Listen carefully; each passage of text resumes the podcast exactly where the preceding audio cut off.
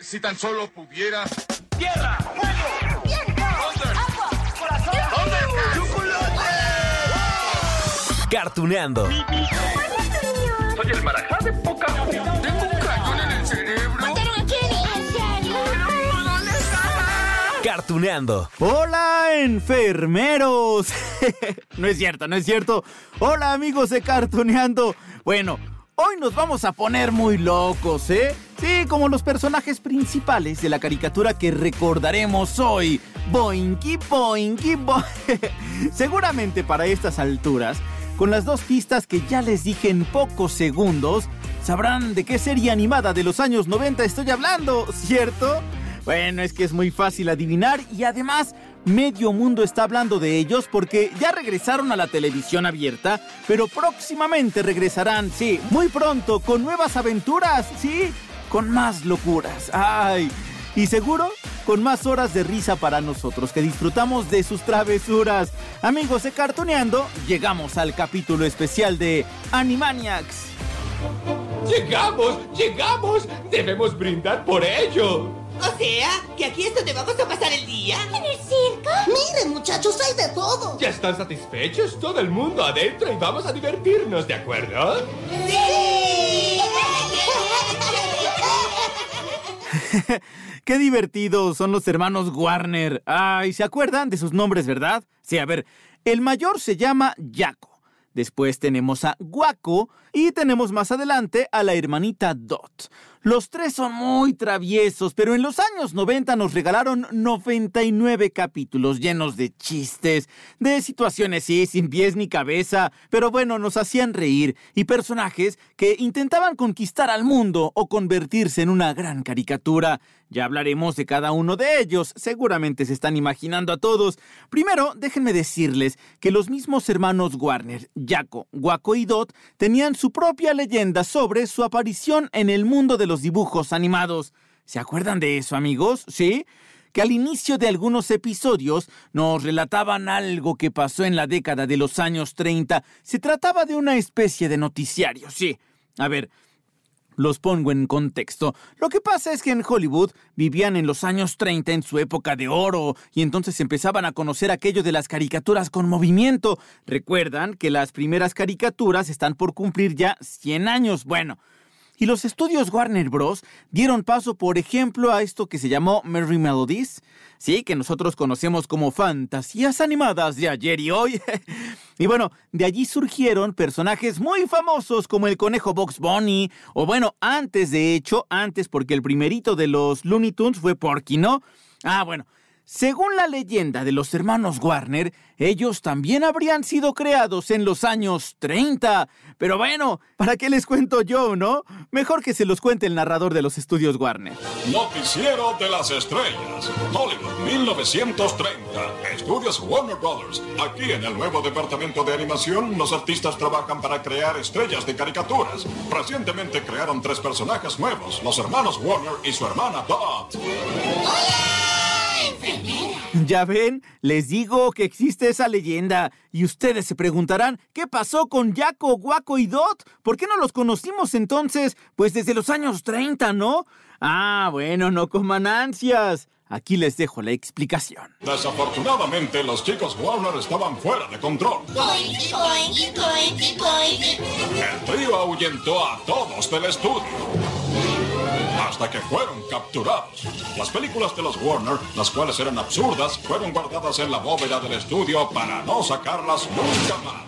Ya ven, por traviesos los encerraron en un tanque de agua con todas sus películas y cortometrajes y bueno, allí se quedaron más de 60 años hasta que llegó el día de su liberación. ¡Ah, corran todos! En cuanto a los hermanos Warner, fueron encerrados en el tanque de agua del estudio igualmente para no sacarlos nunca más. Públicamente el estudio se ha reservado todo conocimiento sobre la existencia de los Warner hasta hoy día, cuando los Warner escaparon.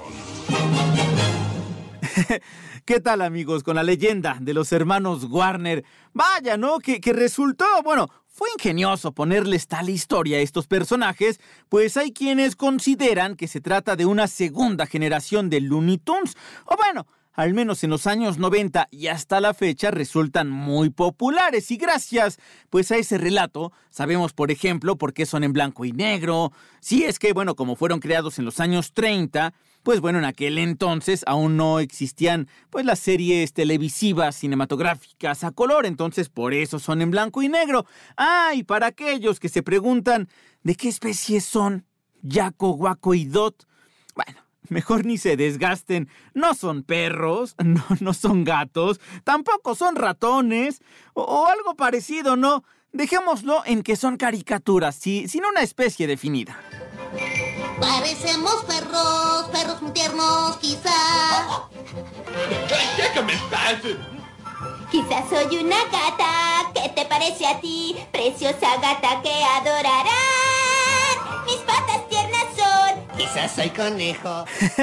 ya ven, amigos de Cartuneando, Animaniacs es puro ingenio. ¿Y cómo no iban a tener éxito si el productor ejecutivo de la serie, imagínense, era nada más y nada menos que Steven Spielberg, sí, el mismo que en los años 90 era el rey Midas del cine y ya traía muchísima fama a cuestas, ¿no? Sorprendía al mundo en aquella década con películas, no sé, como Jurassic Park. Tú eres Taz, ¿verdad? No Taz. ¿Podrías hacer tu divertido gesto original? No, ese no.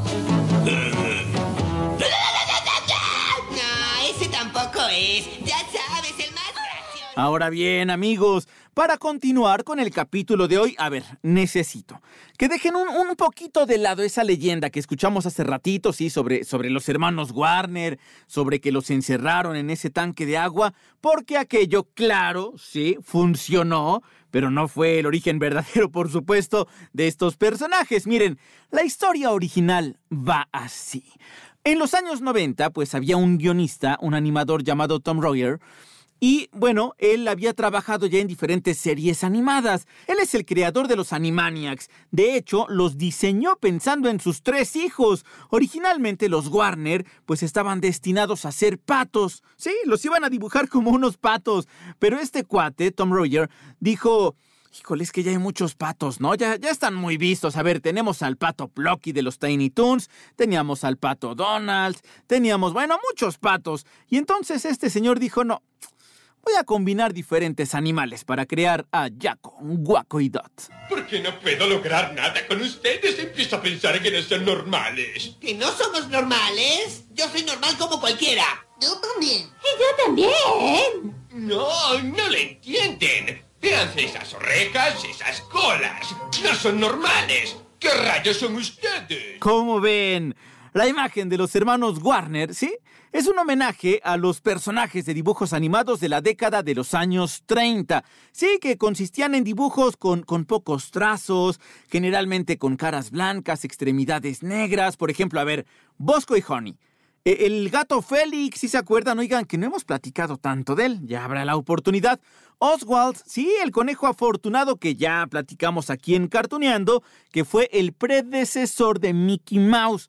La rana Flip, las primeras versiones entonces de Mickey Mouse, el villano también de esos cortometrajes Pete, Minnie Mouse, Goofy. Sí, bueno, Jaco, Guaco y Dot representaban ese homenaje entonces para todos ellos, ¿no? Que fueron las primeras caricaturas que vio el público hace uf, casi 90 años. Estamos en la ciudad de Los Ángeles, California, en una noche estrellada de invierno, cuando la luna llena brillaba, un 17 de enero de 1994, a las cuatro y media de la mañana, y sin ningún aviso, algo extraño comenzó a mover el suelo. Y como ya quedamos desde el inicio de este episodio, los hermanos Warner y su hermanita Dot se caracterizaron por hacer payasada y media, decir generalmente chistes.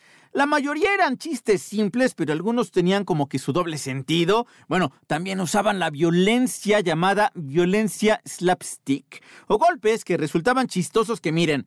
En este momento hay un debate, ¿no? Que si era buena idea ver ese tipo de violencia, que si no, que si había personas que a lo mejor se molestaban. Bueno, resultaba chistoso, ¿no? Porque era una violencia no como tal, sino más bien movimientos bruscos, ¿sí? que terminaban en algo gracioso y constantemente sembraban el caos para divertirse. Ay, ay, ay. Y también era común que usaran juegos de palabras que solamente ellos entendían. Bueno, también el público de los años 90 que los veíamos, ¿no? Y nos contagiaban con su locura. Si quieren saber quién tiene dinero en esta ciudad, lean los periódicos. ¡Claro, Variety! Tiene toda la información exclusiva. Y todos esos titulares raros como Eggs en Sticks, pero Hicks en Speaks. Ah, ¿qué quiere decir? Me alegra que preguntara. Verá. Bien, ¿qué les parece, amigos de Cartuneando, que platicamos un poco más de cada uno de estos personajes? Miren, comenzamos por Yaco, porque es el líder de los hermanos, ¿no? Ah, y es el más pícaro, el más tramposo.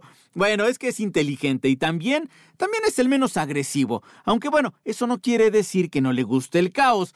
Una de las características principales de Yaco es que resulta muy hábil para hablar. A ver, a ver, ¿quién nos recuerda ese repaso por los países del mundo?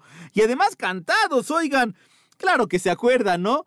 Y ahorita que lo escuchen, van a intentar cantar, va. Y ahora las canciones del mundo presentadas a ustedes por Jaco Warner. Estados Unidos, Canadá, México, Panamá, Jamaica, Perú. República Dominicana, Cuba, Caribe, Groenlandia, El Salvador, Puerto Rico, Colombia, Venezuela, Honduras. ¿Qué tal? A ver, ¿cuántos países lograron pronunciar? Yo me quedé en México, pero bueno, bueno, yo sé que quieren otra probadita, otra oportunidad, otra oportunidad para cantar los países de corrido. A ver, pónganse buzos, ¿eh? O pónganse truchas, como diríamos algunos, porque vamos con otra tanda de naciones. ¿Listos? Viene. Noruega y Suecia, Islandia, Finlandia, Alemania reunificada. Suiza, Australia, Checoslovaquia, Italia, Turquía y Grecia, Polonia, Rumania, Escocia, Albania, Irlanda, Rusia y Oman. Bulgaria, Arabia Saudita, Hungría, Chipre, Irak e Irán. Y Siria, el Líbano, Israel, Jordania, el Yemen, Kuwait y Bahrein. Miren amigos, aquí valdría decirles que el éxito de la serie creció rápidamente desde 1993. Al ratito les cuento que sí el rating bajó, pero digamos en el 93 tuvo un éxito así avasallador, dirían algunos. Y como el público estaba integrado principalmente por niños, los productores, principalmente Steven Spielberg, vieron la oportunidad de meter segmentos educativos. Sí, que abarcaban temas de historia, de matemáticas, de geografía, ciencias, estudios sociales, bueno, de todo. Claro, muy a la manera de los Animaniacs, ¿no? O sea, muy divertido. Pero creo que fue un acierto para esta serie. A ver, vamos a recordar algo de eso. Bien, alumnos, ¿listos para la lección? Sí, señorita Flamín. Muy bien, comencemos. Las categorías de hoy son astrofísica, Chaucer, latín, fisión nuclear, cine y TV y los Estados Unidos. Muy bien, quiero cine y TV por 100 puntos. ¡Oh! ¿Qué tal? ¿Cómo les quedó el ojo? Era un segmento de todo tipo de conocimientos a manera de concursos y los temas eran diversos. A ver, ahí les va otra pregunta. Las matemáticas es el lenguaje del universo. Es el fundamento de las ciencias. Guaco, Sí, maestra Flamil. cuando una manzana cayó sobre Isaac Newton, ¿qué aprendió? Aprendió a sentarse. Descubrió la gravedad, lo que definió como matemáticas. Les digo, les digo que Jaco era el cerebro del equipo y el único, ¿eh? El único capaz, el único capaz de controlar a sus hermanitos pequeños como mejor le convenga también. A ver, digamos, a veces fungía como una, una especie de papá, ¿sí? Quizá. Bueno, aunque cualquier indicio de mala palabra o situación vergonzosa, Jaco siempre responde con un buenas noches a todos. Sí, como para hacer las cosas un poco más accesibles, más ligeras, siempre tiene la palabra justa en el momento apropiado. Y es que, y es quien suele encontrar las soluciones a los conflictos, a las persecuciones, a ver cómo esto. Y ahora, Jaco Warner canta todas las palabras del idioma español. Abajo, abandono, dico, abrazar, abadía y abreviar. Abdomen, abuso, abanico, abuela, aborto, abundar, abatir. Abolir, ablación, abnegado, aberrante, abrasión, abecedario, abrupto. Abalón, absoluto, vapor. Ay, ya les dije que Jaco es el más pícaro entre él y Guaco. Le gustaban las mujeres atractivas, ¿no? A ver, ¿cómo olvidar? Su frase célebre de Hola, enfermera. ok, ok. Que la diga él para que salga más bonito este momento. Sí, doctor Rascahuele. ¡Saque a estos niños de aquí! Hola, enfermera. Ay, por cierto, en diferentes ocasiones Jaco mencionó que es fan de Michelle Pfeiffer. Ay, a ver, a ver. ¿Qué otros datos les puedo aportar sobre este personaje? Mm, ah, ya me acordé. También reveló que es intolerante a la lactosa, digo, por si se lo preguntaba, ¿no? Y que puede hablar fluidamente el japonés. Ah, y su guardarropa es extenso porque él sí usa diferentes prendas. Sí, sí, sí, dependiendo de la ocasión, de la aventura, de la travesura. Oye, Jaco, estoy confundido. Eso no es extraño. No me refiero al programa de hoy. ¿Cuál es la moraleja de la historia? Buena pregunta, Guaco. Y para averiguar la respuesta, consultemos la rueda de la moraleja. Rueda de la moraleja. Gira una y otra vez y danos la lección que debemos aprender. Ok, bueno, pasemos ahora a Guaco, el hermano sándwich, el de en medio. Sí, el que pareciera más tierno, pero en realidad es el que... Ay, al que más le gusta usar los golpes y la violencia chistosa. Ya quedamos, violencia chistosa, llamémosle así. Es que miren, es hiperactivo y además es directo. A ver, cuando algo le desagrada, saca su mazo. ¿Se acuerdan que llevaba una bolsa para todos lados? Es que allí guardaba todo. Sí, todo lo que ustedes se puedan imaginar, allí estaba en esa bolsa. Es algo así como una bolsa mágica, ¿sí? Que lo saca de cualquier apuro. ¿La recuerdan? El baño es solo para clientes. Primero tienes que comprar algo. Pero no tengo dinero. Entonces no puedes usarlo. Pero esto es una emergencia. ¡Largos de aquí!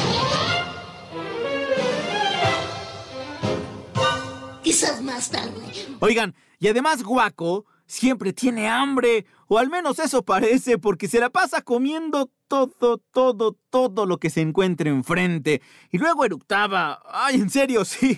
Es que seguro estaba en crecimiento y quería parecerse a su hermano mayor. Bueno, de hecho, al igual que Jaco, él tiene su propia canción de geografía. Ajá, en serio. Solo que la de él no era sobre países del mundo, sino sobre los 50 estados de la Unión Americana de Estados Unidos. Ahí les va. Muy bien, en la categoría de los Estados Unidos la respuesta es los nombres de los 50 estados y sus capitales.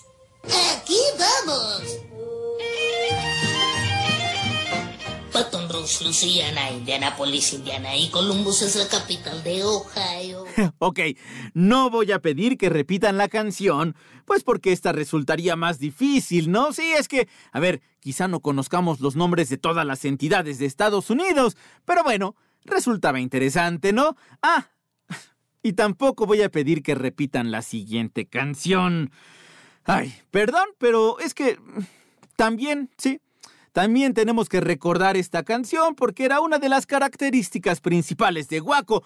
Ya ven que hace rato les dije, ¿no? Que comía mucho y que eructaba. Bueno, pues es que tenía una canción de eructos. ¿La recuerdan? A ver, vamos a imaginar esto.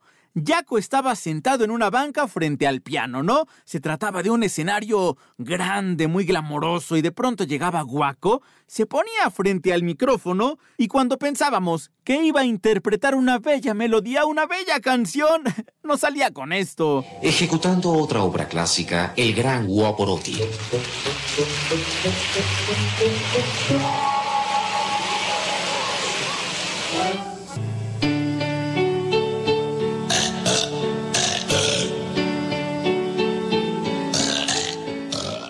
Otros datos interesantes. El hermano sándwich de los Warner, bueno, tiene fobia a los payasos. Ay, sí, yo sé que muchos, muchos tienen esa fobia. Ah, y en una de las tantas canciones, una que se llamaba Hola enfermera, cuenta que él tiene siete añitos. Así que bueno, haciendo cálculos, Jaco tendría 11 y la pequeña Dot 6. Bueno, hasta las edades nos sabemos aquí en Cartuneando. Piernas bellas, siempre el día, muy alegre en la vida, talentosa, inteligente ya es. Tiene varios PhD y habla muy bien japonés, su vestuario combina. Por último, por último, pero no menos importante, es que íbamos por edades, ya quedamos, ¿no? Bueno, está la pequeña Dot, la hermana menor, la inocente, la tierna. Aunque cuidado, cuidado con sacarla de sus casillas, que eso es muy fácil, porque también puede hacer travesuras, y eso lo demostró en diferentes ocasiones. Además es vanidosa como ella misma. De hecho, tiene una canción que se llama Soy Bella. Y no, no tiene empacho en repetirla una y otra y otra vez. ¡Es preciosa! ¡Absolutamente adorable! ¡Bellísima! Soy bella, si es verdad. No puedo evitar lo que puedo yo hacer si se es bella. Y se ve, con mis ojitos tiernos y linda nariz. Ay, la pequeña Dot. Sabe usar su belleza y su carisma para conseguir lo que desea, ¿eh? Incluso para salir de, ciertos problemas. Ahora que también es la hermana celosa. ¿Sí se acuerdan cuando Jaco y Guaco pues se volvían locos por una mujer atractiva, en particular por la enfermera, ¿no? Ah, y ella entonces se ponía loca, pero, pero que no pasara un hombre también apuesto delante de ella, porque le pasaba lo mismo. Ah, y además estaba enamorada del actor Mel Gibson. Vamos, admítelo. Hacemos la pareja perfecta. Como Bogart y Bacal. Como Romeo y Julieta. Timmy y Lassie. ¿Sabes qué? Si lo sigue persiguiendo, lo va a hacer salir corriendo. ¿Le dará su corazón? Lo querrá con emoción porque... Y yo solo les digo, amigos de Cartuneando, que no se dejen deslumbrar por la ternura de Dot, porque también es más caprichosa, es, es, es, vaya, la más egoísta también. De hecho, entre sus frases más destacadas se encuentra Llámame Dottie y morirás. ¿Se acuerdan? Además, siempre trae como acompañante un enorme monstruo que está oculto en una caja pequeña. Bueno, y aquí les va otro dato interesante de este personaje, de la hermanita menor de los Warner. Es que en varios episodios se revela que el nombre completo de Dot es. Ahí les va, ¿eh? Princesa Angelina Contesa Luisa Francesca Banana Fana Bobesca Tercera. sí, todo eso. Mejor le decimos Dot, ¿no? Pero bueno, sí que así prefiere que la llamen. Miren, les gusta traer también una flor en la cabeza. Sí, sí es tierna, digamos. Pero solamente cuando le conviene y cuando ella quiere. Enojadísima yo estoy. Un codazo me has dado en el costado. No lo hice. Sí lo hiciste. Ah, ah. Y muy pequeñita soy. Mentiroso, no lo niego. Te pegaré. Inténtalo. Los dos pueden calmarse, que en el auto estamos ya. ¡Ah! ¡Me pegó! ¡Me ha mordido! Dijo que se vengaría. Y bueno, a ver, si Yaco tiene su canción de los países, si Guaco tiene su canción de los estados, de Estados Unidos, pues sí, ella, ella tiene algo similar, aunque no es una canción. Ella tiene, digamos, un segmento llamado La Esquina Poética de Dot, donde se supone que tendría que declamar algo hermoso, algo bonito, algo que llegara al corazón.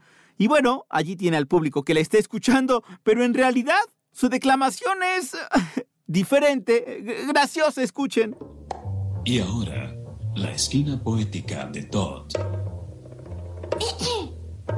Ose peludo era un oso. Ose peludo no tenía pelo. Ose peludo no era peludo. Así que cambió su nombre por Guase sin pelo. En gracias. Y así eran los hermanos Warner de Animaniacs, amigos. Estaban bien loquitos, ¿eh? De atar, sí, locos de atar, como lo dice la canción, por supuesto. Y además había alguien que los perseguía y tenía como misión volverlos a meter al tanque de agua donde permanecieron por más de 60 años. Sí, hasta que se escaparon. Se trataba de Ralph, el guardia de seguridad de los estudios Warner. Y digamos que sí, tenía la disposición de atraparlos, solo que le fallaba mm, el ingenio, el intelecto. Imagínense, para que sea superado una y otra vez por los hermanos pequeños. Tú, Ralph, ¿aceptas a esta mujer como tu legítima esposa? sí, la acepta. ¿Y tú, aceptas a Ralph como tu legítimo esposo? Lo que también debo decirles sobre Animaniacs, amigos, es que duró cinco años. Ok, eso ya se los había dicho, pero les cuento que, que no duró más porque el rating ah, bajaba mucho. Digamos que en el 93 les fue genial, en el 94 siguió el éxito, en el 95 como que se estancaron, en el 96 iba bajando. Y entonces, bueno, decidieron ponerle punto final antes de que terminaran mal. De hecho, terminan con una película, pero bueno, dieron paso después a otras series con otros personajes que habían aparecido en esta misma caricatura. Por ejemplo, Pinky y Cerebro. Que miren, a ver, Debo confesarles esto. En un principio les iba a hablar de estos roedores en este capítulo de Cartuneando, pero miren, pensándolo bien, creo que debemos darle su espacio a ellos solitos, ¿no? Bueno, quizá lo compartan con Elvira, porque también tuvieron su propia serie. Y miren, yo sé que los quieren escuchar aunque sea tantito hoy, así que aquí les dejo esto. Cerebro, ¿qué vamos a hacer esta noche? Lo mismo que hacemos todas las noches, Pinky. Tratar de conquistar al mundo. Pinky Cerebro, Pinky Cerebro. Uno es un genio, el otro no está de acuerdo. Son... Pinky y Cerebro, bro. Bueno, ok, ya quedamos, ¿eh? Tendremos un capítulo en este podcast sobre Pinky y Cerebro que desean conquistar al mundo cada noche, aunque no lo logran. En el plan de esta noche, Pinky, recibiremos la ayuda de cientos y cientos de humanos. ¡Oh! ¡Tendremos compañía! Pero, ¿por qué habrían de ayudarnos? Porque van a ser hipnotizados por las secreciones de una extraña rana peruana. ¡Mírala! Sí. Y claro, claro que había muchos otros personajes, no sé, como la ardilla Slappy, su sobrino Skippy. Slappy se molestaba de todo. Vaya, su temperamento le hacía recurrir constantemente a la violencia y su sobrinito ah, la sacaba de sus casillas a cada rato. Esta ardillita era como un niño chiquito, ¿no? Admiraba a su tía, deseaba convertirse en una gran caricatura como ella. Vaya ejemplo para los pequeños. ¡Por desgracia, sí! Skippy, ¿cómo se llama el grupo que está tocando? ¿Quién? El grupo que toca. ¿Quién? El grupo que toca. ¿Quién? El grupo que está tocando. ¿Quién? Deja de bromas, Skippy. ¿Quién está tocando? Esa es mi pregunta. ¿Quién está tocando? Ya te lo dije. ¿Dijiste quién? Claro que sí. Dime su nombre. ¿Quién? Sí, sí, sí, les digo que es que son muchos personajes. A ver, también estaban los hipopótamos Flavio y Martita, Kaboom, sí, que era un adolescente que se transformaba en un monstruo cuando no le daban la razón. O estaba el gallo Kikiribú, o los palomos. Ay, híjole, amigos. Ay, es que yo creo que también tendremos que hablar de todos ellos en otro episodio. Sí, es que también tuvieron su fama. Y bueno, porque estoy seguro que ahora que regresen los Animaniacs con nuevas aventuras, con una nueva versión, que ya fue anunciada, por cierto, por la plataforma Hulu, pues bueno, seguramente también todos ellos estarán presentes. It's. It's the Warner Brothers. And the Warner sister. it's. Yeah, that. Oh, yeah, yeah, yeah. How zany are they? Oh, uh, uh, to the max. Boingy, boingy, boingy, boingy. Como ven, amigos de Cartuneando, esto que escuchamos fue el anuncio, está en inglés, todavía no sabemos qué pasará con el doblaje en español. ¿Verdad que son muchos recuerdos de Animaniacs? Bueno, por eso mi pronóstico es que su regreso a la televisión tendrá mucho éxito, sí. Por lo pronto, amigos, les tengo una sorpresa. Sí, que se pudo realizar gracias a la magia de la tecnología, y es que vamos a platicar con Jaco, sí, con uno de los hermanos Warner. Miren, les voy a presentar una charla con el actor venezolano Rafael Monsalve. Él fue quien prestó su voz a Jaco. Sí, en la serie original de los Animaniacs. Antes de escucharla, les cuento que, bueno, yo estoy en la Ciudad de México. Rafa, Rafael estaba en Caracas, en Venezuela. Y les digo, la magia de la tecnología pudo lograr esto. Con ciertas fallas, ¿no? Para que ustedes no se saquen de onda. Primero tuvimos que platicar por Zoom. Después tuvimos que platicar por WhatsApp, pero lo logramos. Así que aquí tenemos esta charla con Jaco Warner, amigos de Cartoneando. Disfrútenla. Bueno, pues amigos de Cartoneando, estamos de verdad eh, de manteles largos, como decimos en México. Ya le preguntaremos ahorita a Rafael Monsalve si es que esa frase también la ocupan en Venezuela. Pero bueno, estamos de manteles largos justo por lo que les cuento, porque estamos hermanados entre México y Venezuela gracias a la magia del doblaje, gracias a la magia de las series animadas, que es lo que tocamos aquí en Cartuneando. Y bueno, hemos estado comentando acerca de Animaniacs y uno de los grandes talentos que tenemos allí en el doblaje es Rafael Monsalve, venezolano él, así que por eso estamos haciendo esta llamada vía Zoom desde México hasta Venezuela. Así que bueno, la tecnología nos une. ¿Cómo estás, Rafa? Muchísimas gracias, Lalo. Un placer estar conversando contigo, muy feliz. Eh, un saludo muy grande para toda la gente de México y por supuesto no puede faltar. Hola, enfermeros a todos. ¡Ah, qué emoción!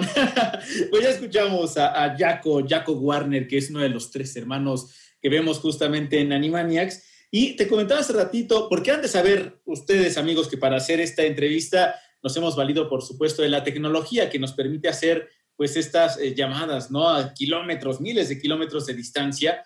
Pero lo que estaba comentando con Rafa hace rato es como justamente esa magia del doblaje, cuando escuchamos unas voces en las caricaturas, en las series animadas, a veces no nos imaginamos de dónde vienen, porque eh, los escuchamos hablando español y pensamos que igual y es del mismo país, pero bueno, hay muchos trabajos que se doblan en otras partes de América Latina, en el caso de, México, ¿no? Y uno de esos trabajos es justamente lo que se ha hecho en Animaniacs. ¿Cómo ha sido, Rafa, pues entrar al mundo del doblaje, entrar al mundo de Animaniacs en los años 90 y mantenerte también con todo tipo de trabajos, porque no solamente es actor de doblaje, él es un actor de cine, televisión, de teatro. ¿Cómo ha sido tu carrera? Pues mira, eh, con respecto al doblaje es una gran responsabilidad. Yo tengo ya 39 años haciendo doblaje. Entré de una manera casi que por casualidad, gracias a una gran amiga, actriz también, y bueno, comencé con el mundo de las novelas brasileras, posteriormente con películas, series, etcétera. Y cuando llega Animaniacs fue una grata, muy grata sorpresa porque hubo que pasar un casting eh, con la señora Andrea Romano, que venía de la Warner, y afortunadamente quedé en ese casting. De ahí en adelante fue disfrutar, como todos los trabajos de doblaje, pero con Animaniacs fue un trabajo maravilloso porque son unas comiquitas muy divertidas, unos retos muy importantes con sus canciones, tomando en cuenta que, por ejemplo, cuando cantamos muchas de las canciones es a tres voces y teníamos un director musical que tenía que montar las tres voces para que tuvieran las armonías correspondientes, para que todo se escuchara bien. Y, y fue un reto muy, muy grato, muy agradable. Eh, una de las anécdotas puede ser la canción de los que fue la que más me costó interpretar porque había que cambiar los acentos de los diferentes países. Eran 150 países en un solo momento. Y, y aprenderse eso para hacerlo, para grabarlo y que no se vieran cortes, que no se viera nada, había que hacerlo completo. Y bueno, fue así como estuve casi una semana. Estados Unidos, Canadá, México, Panamá, Jamaica, Perú, República Dominicana, Cuba, Caribe, El Salvador, Puerto Rico, Colombia, Venezuela, Honduras, Guyana y siempre hay más. Guatemala, Bolivia, después Argentina, Ecuador, Chile, Brasil, Costa Rica y por ahí te vas. No inventes, te lo sabes todos. Bueno, es como yo creo cuando uno en su etapa de estudiante está justamente con la tabla periódica o con las tablas de multiplicar y, uno se los tiene que, que, saber, ¿no? Y vive con eso por toda su vida. Claro, claro, se te quedan porque además, eh, eh, además de los Animaniacs de Jacob Warner, esa canción ha sido como una de las más importantes. De hecho, se utiliza en muchos memes a nivel eh, latinoamericano. ¿En qué país, por ejemplo, y con todo el respeto a las mujeres, ¿En qué país las mujeres son más fastidiosas? En Estados Unidos, Canadá, México. ¿En qué país hay coronavirus? Estados Unidos, Canadá, México. Y todo eso lo he visto por las redes y me da mucha risa. O sea, sirve para muchísimas cosas. Eh, sí, exacto. Aparte de que los personajes de los Animaniacs, mm. eh, estamos hablando de, de, una serie de los años 90 que todavía en este 2020 Aparte de que, bueno, viene ya el, pues una nueva versión con todo Steven Spielberg. Ya nos estarás platicando, Rafa, si ya hay algunas negociaciones, algo para escucharlos también. Me gustaría justamente saber qué, qué sientes de que han pasado los años y que continúa allí tu voz, tu trabajo, y no solamente ese recuerdo, porque siguen muy vigentes ustedes. Es muy grato, es muy, muy grato, es muy grato recibir, eh, como te digo, mensajes de las personas en Instagram, eh, ahorita, por ejemplo, hiciste el comentario que es lógico, pues está haciéndose la nueva versión de Animaniacs y ha habido como un grupo de personas que, que, apoyan el trabajo que nosotros hicimos en su momento y que quieren que sean las mismas voces. Yo hasta el momento no estoy claro de qué es lo que va a ocurrir. Por supuesto, me muero de ganas de hacerlo yo.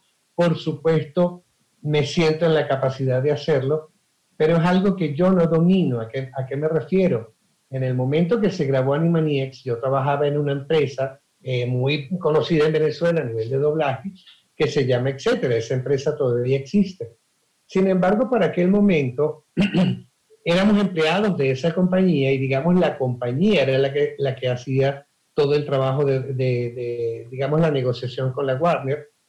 Y en aquel entonces hubo algunos inconvenientes eh, porque, por ejemplo, querían el mismo personaje para, una, para un capítulo continuado y el actor no estaba o ellos se habían... Por ejemplo, son ejemplos muy tontos y siempre se generaron algunos conflictos también con la parte económica. La Warner había dicho que, había, que se habían hecho económicamente, eh, habían pagado tal y tal y tal cosa. Y, y, justo, por ejemplo, Pinky y Cerebro fueron uno de los primeros, estamos hablando de una época donde estaba empezando esta comunicación que podemos tener tú y yo, pero por, por eh, ¿cómo se llama? Por internet. Pinky creo que fue quien lo hizo primero, a comunicarse con actores de doblaje mexicano, y fue una emoción muy grande. La gente de México siempre ha sido muy, eh, como te digo, mm, agradecida con el trabajo que hemos hecho. Siempre ha habido un gran respeto por el trabajo y ellos tuvieron la oportunidad de viajar a México invitados por, por un grupo de personas, de fans. Y en ese momento se nos abrieron los ojos, quiero decir, no sabíamos qué tan importante era la serie como tal y empezamos a hablar de salarios, empezamos a hablar de que los videos que se grababan y vendían en, las tiendas de, de, videos tenían un costo adicional y nosotros no sabíamos nada de eso.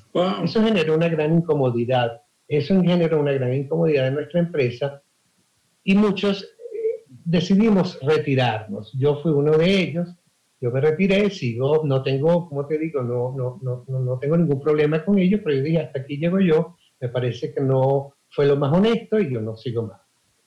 Y eso, estas son conversaciones de pasillo, me enteré esta semana, de que la empresa llegó la posibilidad, eh, se había hablado de la posibilidad de lograr Animaniacs ahí, y entiendo que la misma gente de la Guardia no lo quiere hacer, por lo menos con ellos.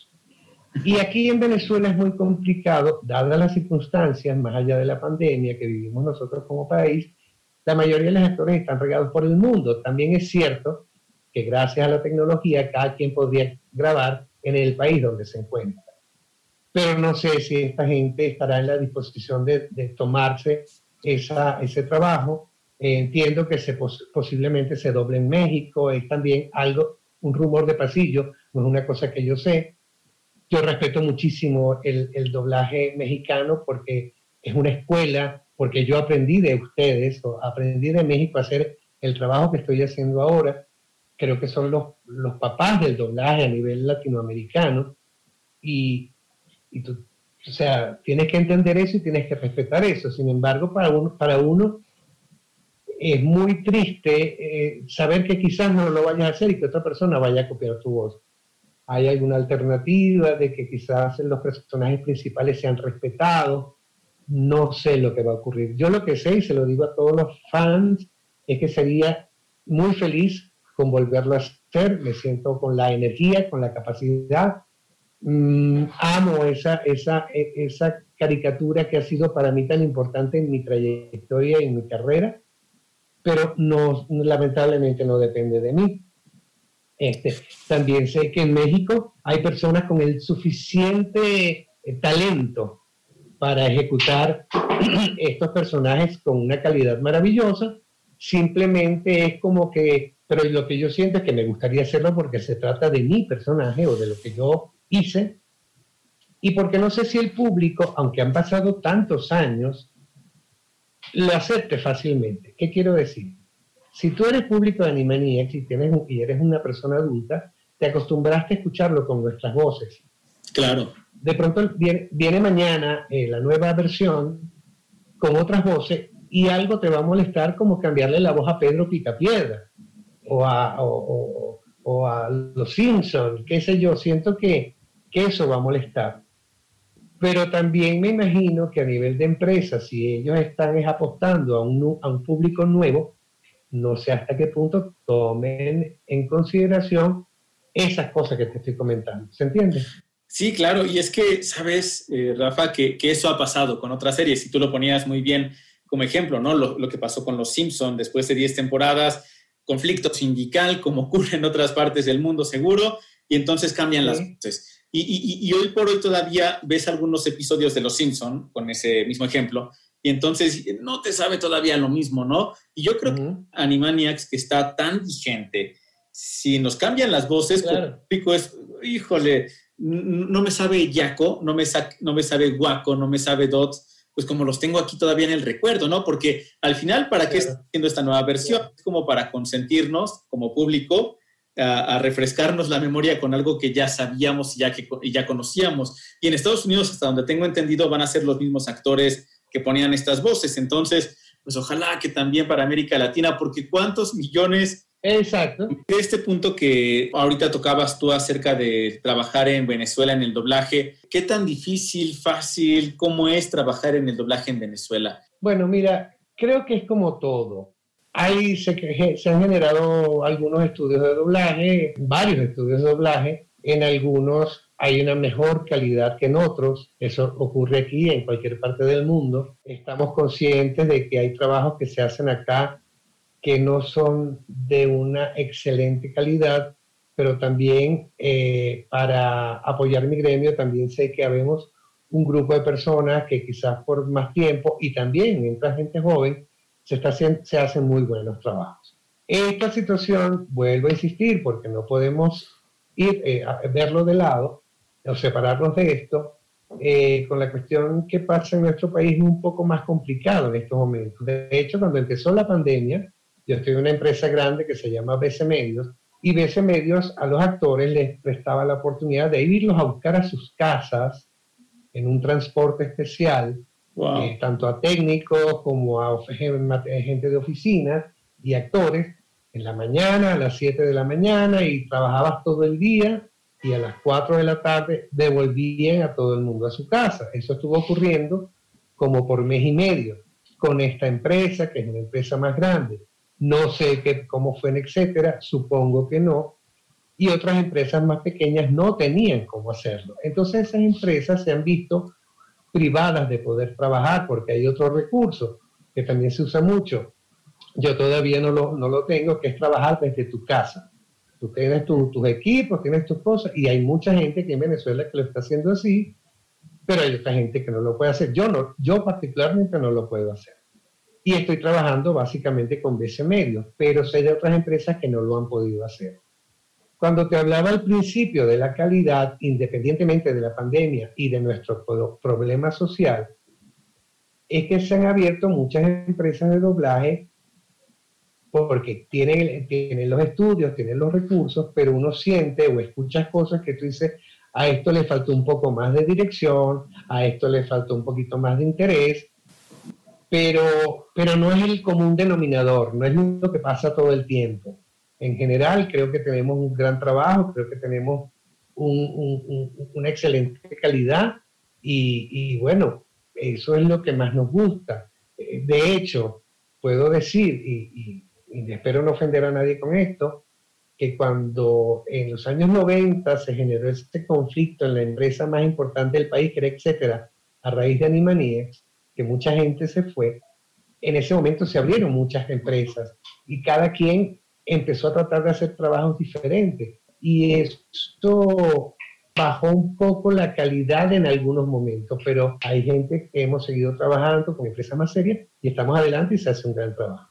Y es que de verdad, eh, ahorita que hablabas, por ejemplo, justo también de la calidad, Rafa, pues la calidad que nosotros notamos justo de Animaniacs en los 90 y que todavía seguimos escuchando y viendo. Y, también comentabas este sí, sí. la dirección. Es que me estaba imaginando cuando hablabas de esto, cómo era dirigir a serie animada donde los personajes, bueno, están descritos como, como que están eh, locos, ¿no? son muy traviesos, hacen puras travesuras. ¿Cómo, ¿Cómo es eso? ¿Cómo dirigir un tipo o, una serie así? ¿O cómo, cómo interpretar en tu caso, Rafa, a un personaje que está haciendo travesura y medio? ¿Cómo te explico? Uno tiene uno tiene mucha libertad. Mira, era muy interesante porque eh, primero hay que entregarse a eso y zambullirse en esa piscina con mucha alegría, con mucha felicidad y, y jugar con ellos. Tienes que jugar. O sea, yo trato, en ese momento lo traté y lo sigo haciendo, aunque sea una cosa muy seria de jugar en el mejor sentido de la palabra, de disfrutar lo que estoy haciendo. Y lo curioso en aquel momento era que nosotros no teníamos la oportunidad nunca de grabar los tres juntos por razones obvias. Cada quien estaba en su estudio. Y era muy divertido cuando nos reuníamos en el cafetín poder compartir de los chistes y las cosas y, y, planificar, mire, ¿qué hiciste en este momento? Bueno, yo lo hice de esta manera, porque ¿qué pasa? Al principio si teníamos tanto una dirección actoral como una dirección musical, pero creo que esos personajes en un momento determinado se hicieron absolutamente nuestros. Eso no significa que de pronto no tuviésemos algún error de lipsing o algún error de con respecto al texto. Era muy divertido, entonces ya de alguna manera hacíamos lo que queríamos y que porque los conocíamos al pelo, o sea, sabíamos perfectamente por dónde iban a salir ellos, por muy locos que eran. Entonces nosotros terminamos siendo tan locos como los tres hermanos Warner. es decir, tenían que compartir la, locura para poder interpretar, porque que no se nos olvide, Rafa, que, ustedes son actores, es decir, se meten en los personajes. Es que tienes que disfrutarlo de esa manera. Es que, es que no se trata, es que el doblaje, la magia o lo bello que tiene el doblaje, y es una de las cosas que a mí en lo personal me maravilla, y mucha gente, y no solo yo, en el mundo entero que haga este trabajo en México, supongo que pasa lo mismo es que tú tienes que incorporar ese personaje porque mucha gente interpreta que no, es una cosa que estoy viendo ahí, que es inanimada, que no tiene, que es un dibujo que se mueve o es un señor que está hablando o es una película. No, lo importante es que tú entres en los zapatos de cada uno de los personajes, sea de ficción, sea real, sea... Tienes que meterte en esos zapatos para que tenga credibilidad. Entonces, claro, viene la técnica, el lips, la buena pronunciación, el acento neutro, todo lo que tú quieras, pero si no le das, si no lo disfrutas de adentro, no tiene sentido porque el personaje se queda vacío, queda hueco. Si solamente te limitas a ser chistoso porque el capítulo dice, hola, no sé qué, vamos a hacer esto, pero, pero si eso que estás diciendo no lo dices de adentro, hola, ¿cómo están? Vamos a hacer esto suena, si no te sonríes cuando estás doblando, si, no, si el personaje se sonríe, si no está sonriendo, por supuesto es absurdo. Pero si no sonríes cuando estás hablando, si no le metes esa cosa de felicidad, no tiene el mismo éxito, no es bonito, no, no sé, queda frío. Y yo creo que eso fue lo que funcionó con nosotros. Oye, Rafa, son 99 capítulos, fueron muchos años, fueron cinco años de trabajo, me parece, ¿no? Sí, nosotros lo hicimos en un año te voy contando. Cinco años se tardó la serie en hacerse, en, eh, supongo yo, en, en, Los Ángeles, pero nosotros ese trabajo lo hicimos aproximadamente, si no me equivoco, en un año en un año o en un año y medio. Nosotros estábamos toda la semana grabando todos los días, capítulo y capítulo y capítulo. Eh, habían otras cosas que se hacían también para eh, de comiquitas. No me acuerdo ahorita si Superman. Estábamos saliendo de Tiny Toons, que yo también hice la voz del conejito en Tiny Toons. ¿Eres Babster? Sí, señor. En la, en la primera parte Marcelo Rodríguez. Marcelo comenzó a hacer ese personaje, posteriormente él se retiró porque creo que viajó fuera de Venezuela, algo de eso, y el personaje lo seguía haciendo yo. Entonces yo estoy, no sé a partir de qué capítulo, no sé si es en la mitad, un poquito más, un poquito menos, pero sí, yo también hice ese personaje. Igual que en Animaniacs, también tengo la voz, por ejemplo, las canciones de Kikiribu son mías. Oh. Oye tú, Kikiribu, ¿por qué no eres un pollo más normal? Usas disfraces que eres ser humano, pero no eres hombre, eres kikiribú. Ah, qué hermoso. De esa canción, sí, además de esa canción hago la voz de Pesto, que es de Los Palomos, un personaje que tenía el ojo, un ojo verde y uno azul, que era muy peleón, y era algo así más o menos como, que yo soy que, vamos, repítelo, idiota, vamos, no pelees conmigo. Guau, qué hermoso. Oye, eh, ya me estabas platicando hace ratito. Están esperando a eh, ver qué es lo que decide eh, Warner los Warner Bros. para ver si, si el doblaje también se hace en México y ojalá de verdad que sean ustedes quien lo haga, quien lo interprete. Pero y que me lleven, yo quiero ir un ratico, o sea, yo, yo feliz de la vida, hablamos personalmente, hacemos la entrevista en un café. Oye, y, y, aparte también, eh, para ti, de, de, todo el trabajo que has hecho, Rafa, ya casi para finalizar, de todo el trabajo que has hecho, ¿en qué papel o en qué lugar de tu corazón está Jaco Warner? Mira, es una pregunta muy complicada porque tiene un lugar muy especial. ¿Qué me, ¿A qué me refiero? Jaco eh, tiene un, lugar muy especial porque me abrió, me hizo conocer a muchas personas hoy estoy hablando contigo, pero Jaco tiene un tiempo ya caminando y, y he hecho muchos amigos en México, en diferentes eh, países latinoamericanos que respetan el trabajo, que lo admiran y que lo quieren. También me dio una satisfacción porque eh, sé que me, me nominaron en España como uno de los tres latinoamericanos más importantes en el doblaje y esas son cosas que son regalos que te da cada uno de esos personajes y son maravillosos. Acabo, yo hace el año pasado doblé Hitler en Guerras Mundiales y es una voz distinta y, y ese personaje para mí es muy importante, como todos otros que he ido haciendo, como Dog Dynasty con el tío Sai. Vamos, ¿qué están hablando muchachos? Vamos a tomar té. Son esos personajes que, que sabes que gustan, con los que me he sentido como con los zapatos que son de mi talla y todos los guardo con muchísimo cariño, con muchísimo. Entonces, Jaco, si digo que es el primero y el más importante, estaría traicionando a los otros. Eso es lo que Jaco está en mi, en mi recuerdo, en mi corazón, sembrado de una manera muy importante, por eso me encantaría y, ruego a Dios por tener la oportunidad de hacerlo, porque lo quiero, porque como te dije al principio, para mí va a ser muy difícil escucharlo en otra voz, porque es algo que te duele, porque tú te enamoras, tú te, uno se enamora. cuando ama este trabajo, el doblaje, y te enamoras de tus personajes, los amas más allá de lo que significa económicamente, que también es importante, porque nadie hace esto de gratis, no solo yo, sino mis tres compañeros, tanto Gisette Blanco como la voz de Guaco y Elenita Prieto como Dot sería maravilloso. Y lo digo por todos los demás, pero sé que eso es demasiada gente, son muchos actores, Pinky Cerebro por supuesto. Me encantaría que lo pudiéramos hacer todos, pero sé que eso va a ser más, más complicado. Pero, pero que nosotros tres o cinco, contando Pinky Cerebro, pudiéramos estar allí, sería un regalo de Dios maravilloso. Y Rafa, pues yo te agradezco muchísimo estos minutos. Seguro, seguro que sí, para mí ha sido un gran placer. Rafa, para terminar, ¿nos podrías invitar a escuchar Cartuneando? Pero por supuesto, no faltaba más para todos nuestros amigos. No pueden dejar de escuchar Cartuneando. Además estoy yo de invitado, que eso no te lo puedes perder. Gracias a Lalo, gracias a todos por esta invitación. Mm, ¿Quién les habló? Jaco Warner. Adiós, enfermeras. ¡Ay, qué tal! Muchas gracias de verdad a Rafael por haber aceptado esta plática. Les digo, a pesar de estas fallas tecnológicas, pero bueno, allí tenemos también esta gran, gran entrevista. A mí me encantó poder platicar con Rafael Monsalve. De verdad, ya lo tendremos más adelante porque ya escucharon que también interpretó a Babster Bunny, ¿no? Para los Tiny Toons. Pero bueno, amigos de Cartuneando, ya hicimos también dos acuerdos.